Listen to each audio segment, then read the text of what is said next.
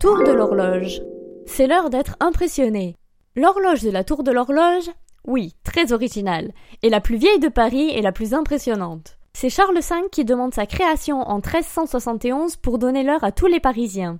Les rois suivants, dont Henri II, III et IV, lui ont fait subir de nombreuses modifications. Tu peux même lire leurs initiales entrecroisées avec celles de leur reine, HC et HM. C'est pas mignon tout ça? Buzzy Tip. Puisque j'ai fait LV6 latin, je vais t'aider pour les traductions des phrases.